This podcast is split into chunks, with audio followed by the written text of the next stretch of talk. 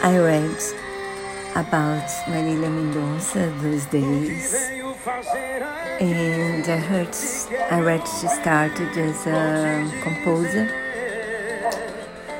and before she was a singer, and she gave her songs to other singers. And this is when I discovered, because of this, the article and it also talks about uh, people who lose their loved ones because they didn't value them. As the other favorite of mine, Sage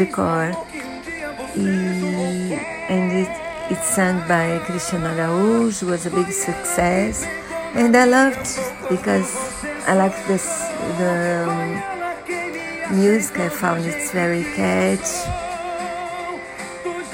and I also love the lyrics.